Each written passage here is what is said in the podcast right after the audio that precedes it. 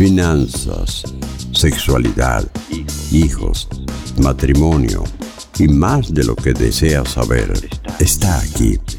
Consejos oportunos con la pastora Marta de Márquez.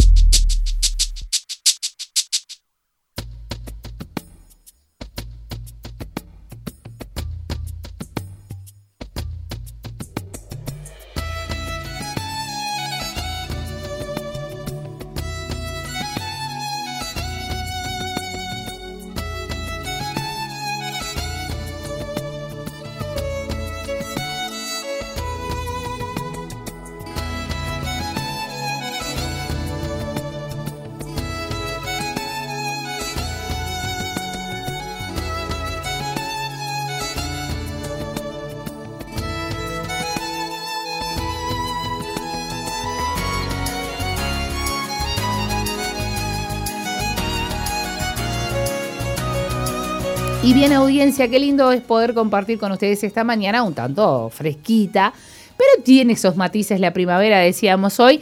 Ya llegamos a esta cita de todos los viernes 9 y 30, donde nos encontramos junto a Consejos Oportunos con la pastora Marta de Márquez, quien ya está con nosotros en los estudios, bien abrigadito, volvimos a la campera.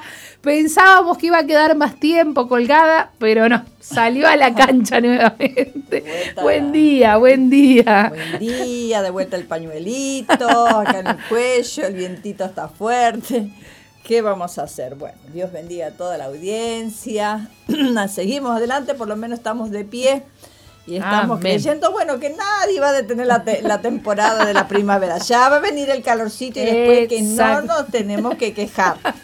Porque ya ese día que hizo un poco de calorcito. Ya había alguno que andaba reclamando me bajó la presión, a otros le sube con el frío, es todo complicado esto. Pero bueno, damos gracias a Dios por todas las temporadas que tenemos que vivir.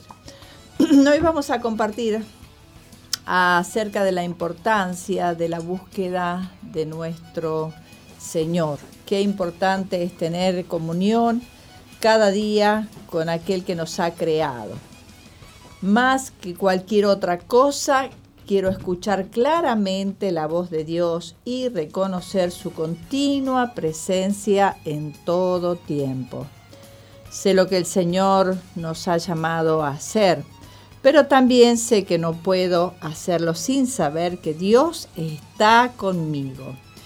Deseamos ardientemente la presencia manifiesta de Dios en nuestra vida y sé que no puedo vivir en la carne y disfrutar a la vez de esa comunión continua, íntima con mi Dios. Como explicamos durante muchos años, creemos que Jesucristo como nuestro Señor y Salvador pero sin disfrutar de una comunión cercana con Dios. Siempre sentimos que intentamos alcanzarlo, pero no lo logramos. Un día, mientras estaba parada frente al espejo, eh, arreglándome, le hice una simple pregunta a Dios. ¿Por qué siento continuamente como si te fuera a alcanzar, pero no logro encontrarte? De inmediato escuché estas palabras en mi espíritu y estaba tratando de alcanzarme desde afuera y necesitaba alcanzarme desde adentro. La palabra de Dios dice que Él vive en nosotros, pero mucha gente encuentra difícil entender esta verdad. La palabra de Dios dice en 2 Corintios capítulo 4, porque Dios que mandó que de las tinieblas resplandeciese la luz, es el que resplandeció nuestros corazones para iluminación del conocimiento de la gloria de Dios en la faz de Jesucristo. Pero tenemos este tesoro en vasos de barro, para que la excelencia del poder sea de Dios y no de nosotros, que estamos atribulados en todo, mas no angustiados, en apuros, mas no desesperados, perseguidos, mas no desamparados, derribados, pero no destruidos. Tenemos el tesoro de la presencia de Dios dentro de nosotros. Pero así como los vasos de barro puede contener el agua sin estar llenos y desbordantes, así podemos ir a través de la oración, ser bautizados en el Espíritu Santo y recibir el don aunque una simple llenura no significa que seamos espirituales. Ser espiritual es estar consciente de la presencia de Dios y actuar de conformidad con ella. En la iglesia de Corinto operaban todos los dones del Espíritu Santo y aún así Pablo les dijo que todavía eran carnales. ¿Cómo sé que ustedes son carnales? preguntó. Porque tienen celos, envidia, contiendas y murmuran. Nada de esto debería estar pasando entre ustedes. Jesús reprendió a muchos religiosos diciéndoles, ay de vosotros, escribas y fariseos hipócritas, porque sois semejantes a sepulcros blanqueados que por fuera eh, a la verdad se muestran hermosos, más por dentro, eh, dentro están llenos de huesos de muertos y de toda inmundicia. Así también vosotros por fuera, a la verdad os mostráis justos a los hombres, pero por dentro estáis llenos de hipocresía e iniquidad. Esta escritura se apoderó de mi corazón. Yo no quería ser un sepulcro blanqueado, lleno de huesos de muertos. Jesús tuvo más problemas con los pretenciosos y los hipócritas que con el resto de la gente. Un día iba arrastrándose por la cocina con la cabeza gacha, estaba batida, iba murmurando y quejándome, diciendo, Dios, ya estoy cansada de todo esto. ¿Cuándo vas a hacer algo? ¿Cuándo voy a salir de esta situación? ¿Cuándo recibiré mi bendición? Enseguida escuché la voz de Dios diciendo, ¿no sabes que tienes dentro de ti la vida del Dios Todopoderoso? Eso debería ser suficiente para que estuvieras saltando de gozo desde ahora hasta que Jesús venga por ti. En Efesios dice, para que habite Cristo por la fe en vuestros corazones. Si has nacido de nuevo, sabe que Jesús está habitando en tu interior, por el poder del Espíritu Santo. Pero, ¿está Dios cómodo allí? ¿Podrá sentirse en su casa? Me tomó un tiempo entender que Dios vive en mí, junto con todas las demás cosas que pasan en mi vida interior. Dios me dio una ilustración de lo que significa para Él tener que vivir en un corazón en el cual todavía residen la murmuración y las quejas, Supongo que usted va a la casa de un amigo que le dice, oh, entra, te voy a preparar una taza de café, toma asiento, ponte cómodo, como si estuvieras en tu casa. Así que usted se acomoda bien en el asiento y de repente su amigo comienza a gritarle a su esposa, o viceversa. Entra en una acalorada discusión mientras usted está ahí observando. Comienzan a enfurecerse y a agitarse en su presencia y continúan discutiendo. ¿Cuán cómodo se sentiría en esa casa con tanta contienda? O supongo que va, eh, suponga que va a la casa de una amiga a visitarla y al momento ella comienza a hablar mal de otra amiga a quien usted ama mucho. ¿Se sentiría cómodo de estar en esa casa entre toda clase de murmuración y difamación? Sin embargo, ¿cuántas veces los cristianos hablan mal de alguien a quien Jesús ama? y con quien también está comprometido. Muchos cristianos no están llenos de paz porque no están dispuestos a someterse a la guía interna del Espíritu Santo. Mantienen su vida interior en una constante zona de guerra. No sienten el descanso del Señor dentro de ellos porque aunque Él en sí mismo está en reposo, ellos resisten los codazos que les da para que dejen las cosas como están y confíen en Él. Su agitación aumenta porque no saben ceder a sus impulsos y no pueden descansar si su vida interior no está en armonía con la naturaleza de Cristo. Si queremos ser si queremos ser para el Señor una casa acogedora, Debemos desistir de estar refunfuñando, quejándonos, encontrando faltas y murmurando. Nuestras palabras deben estar llenas de alabanza. Es necesario que al despertar en la mañana digamos, oh Dios, buenos días, Jesús, te quiero alabar, te quiero adorar, quiero que te sientas cómodo dentro de mí. Te alabo, Padre, te amo, Señor. Gracias por todas las cosas buenas que tú estás haciendo. La Biblia dice que Dios habita en las alabanzas de su pueblo. Él se siente cómodo en medio de nuestras dulces alabanzas, pero no lo está en medio de nuestras agrias actitudes. Eh, seamos animados en este día a hacer un inventario de nuestra vida interior, porque cada uno de nosotros somos morada de Dios. Cuando Él habitaba en un tabernáculo movible que los hijos de Israel cargaban por el desierto, ellos entendieron que dentro de ese tabernáculo había un lugar santo. Pero ahora en el ministerio del plan divino nosotros somos ese tabernáculo movible. Nos movemos de lugar en lugar y Dios reside dentro de nosotros. Todavía hay un atrio, un lugar santo y un lugar santísimo. El atrio es nuestro cuerpo, el lugar santo es nuestra alma y el lugar santísimo es nuestro espíritu. Cuando nos examinamos interiormente, buscamos un lugar santo donde el Espíritu de Dios quiera ser su morada, su casa. A Dios le interesa más seriamente nuestra vida interior que nuestra vida exterior. Por eso debemos preocuparnos más por la primera que por la segunda. Nuestra vida exterior refleja nuestra reputación ante la gente, pero nuestra vida interior determina nuestra reputación ante Dios.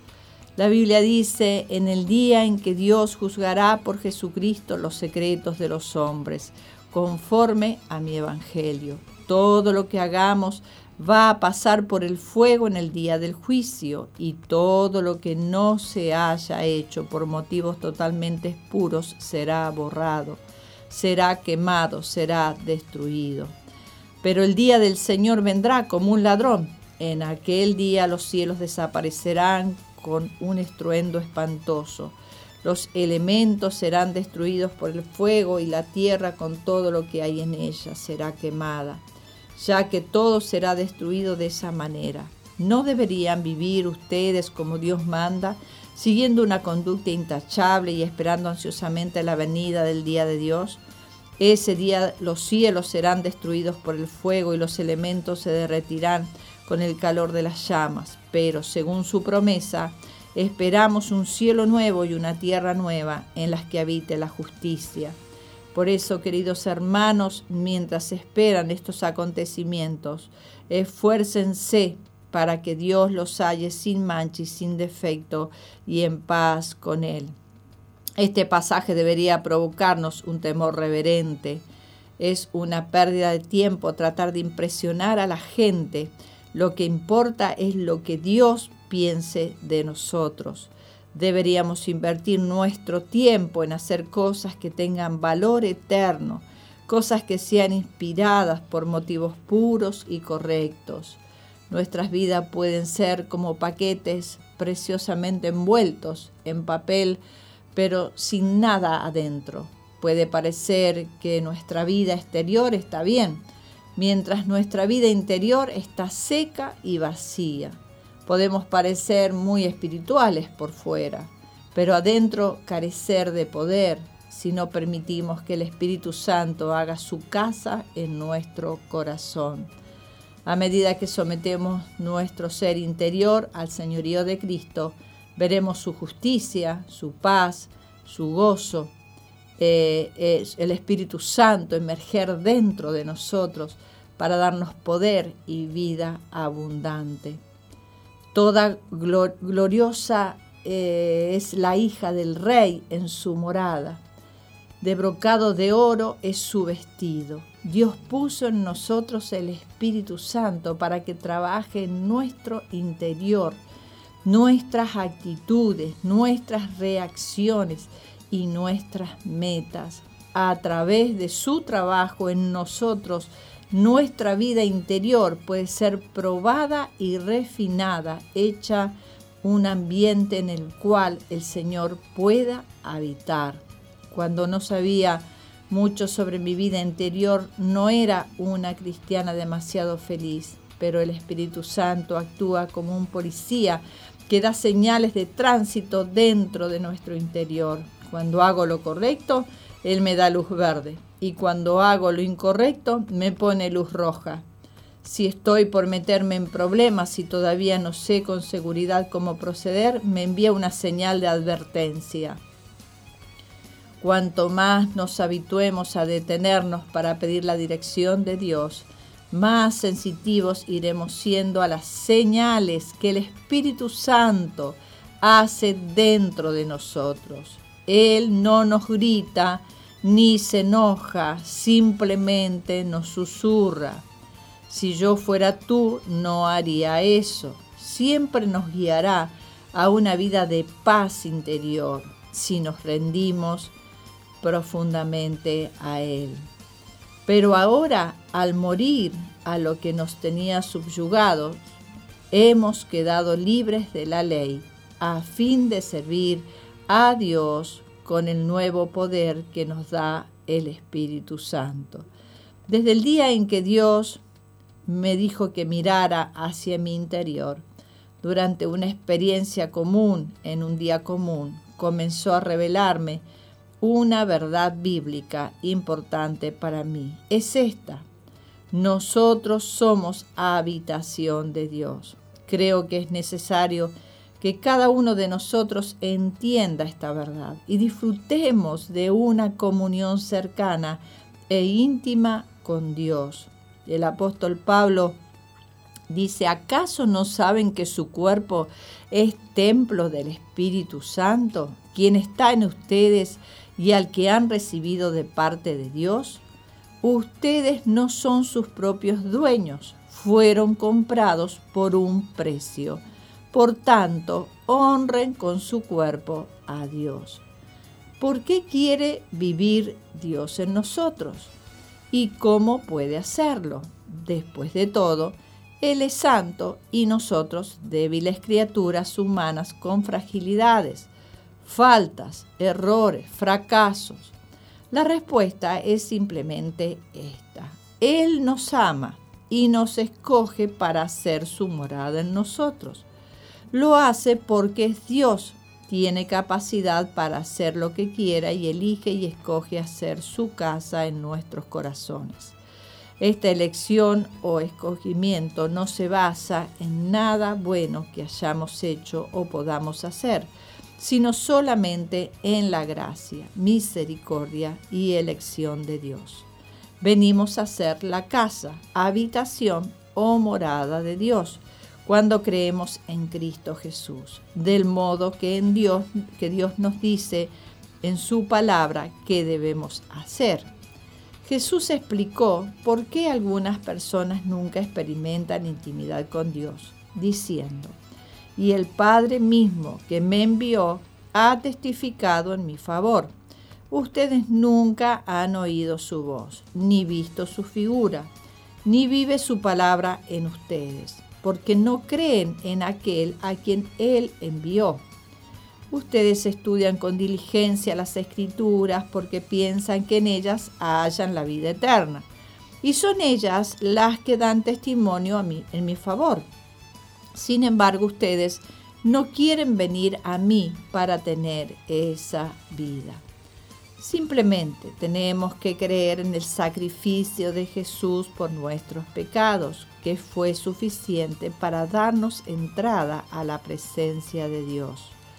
Dios establece su residencia dentro de nosotros cuando damos nuestra vida a Jesús, creyendo en Él como nuestro único Salvador y Señor. Desde esa posición, Él, por el Espíritu Santo, comienza una maravillosa obra en nosotros. Esta verdad es tan grande y podemos eh, y, y poderosa que resulta difícil de comprender y creer con nuestras mentes finitas.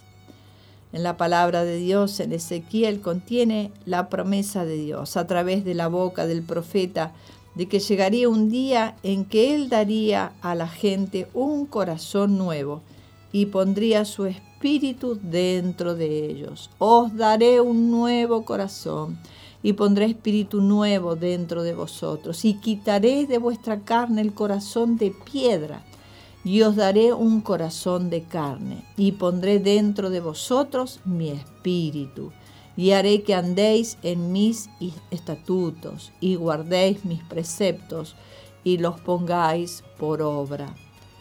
Como hemos visto, bajo el antiguo pacto, el Espíritu Santo estaba con la gente y venía sobre las personas en ocasiones especiales, pero no vivía en ellos.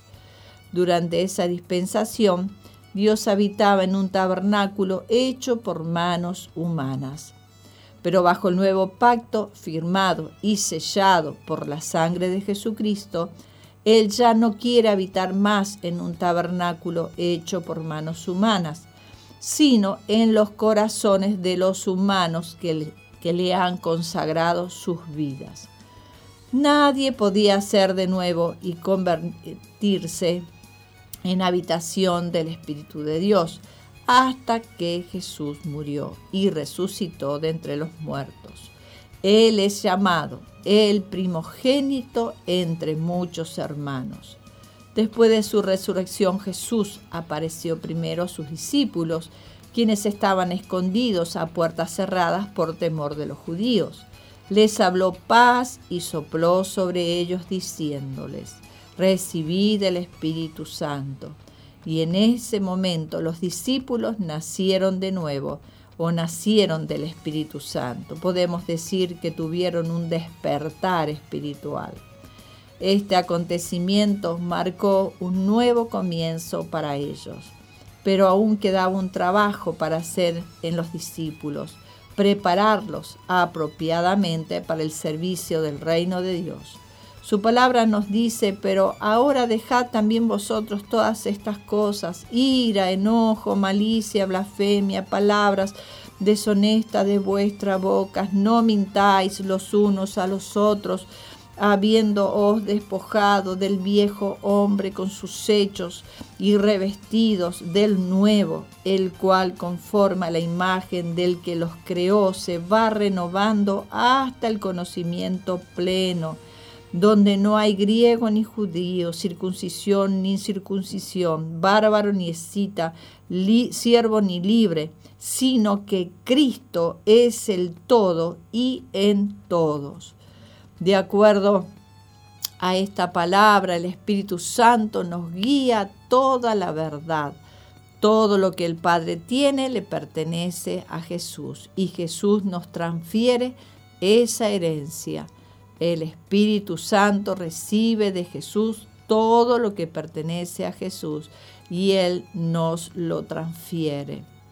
La palabra de Dios dice en primera de Pedro capítulo 1 también que somos nosotros santificados por el Espíritu Santo. Ser santificado es ser separado para un propósito santo.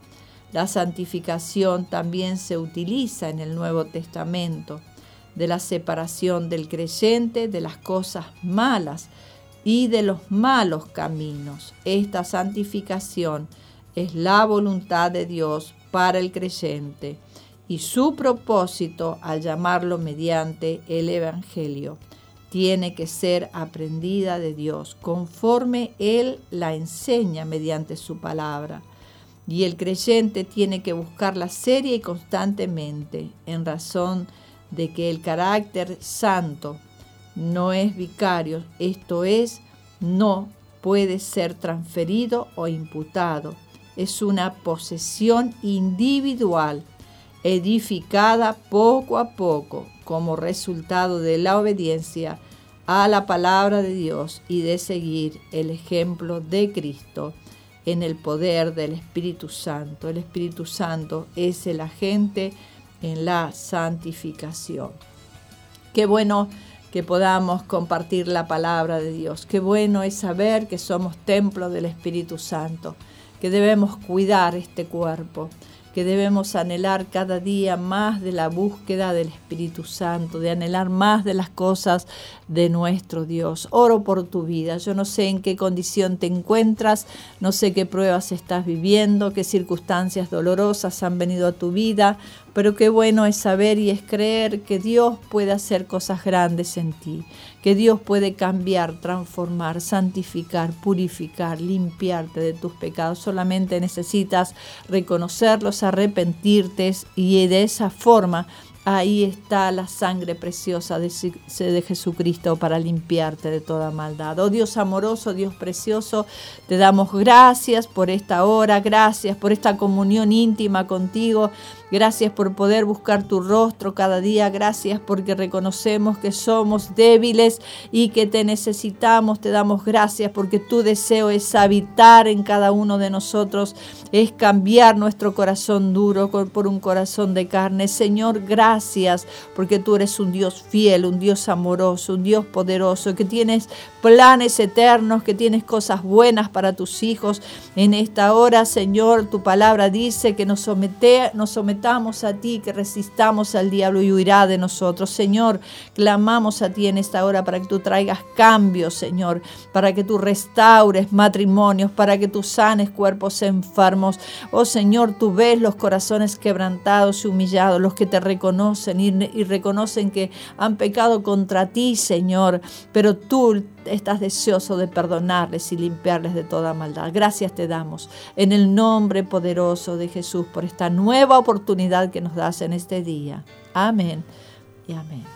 Y amén. Qué lindo es poder compartir con ustedes audiencia cada viernes cuando nuestra cita es a las 9 y 30. Y recuerden que ahora este espacio lo van a poder encontrar en la www.soe.com.uy y cuando se despliegue la página de nuestra radio, de nuestra emisora, ahí van a tener un lugar para poder buscar SOE en la mañana, la programación en realidad, programación, ahí buscan SOE en la mañana y dentro de SOE en la mañana ahí van a tener los espacios de consejos oportunos para volver a escuchar, para descargarlo, eh, para compartirlo con sus amigos, con familiares. Así que ya saben, www.soe.com.uy, nos buscan.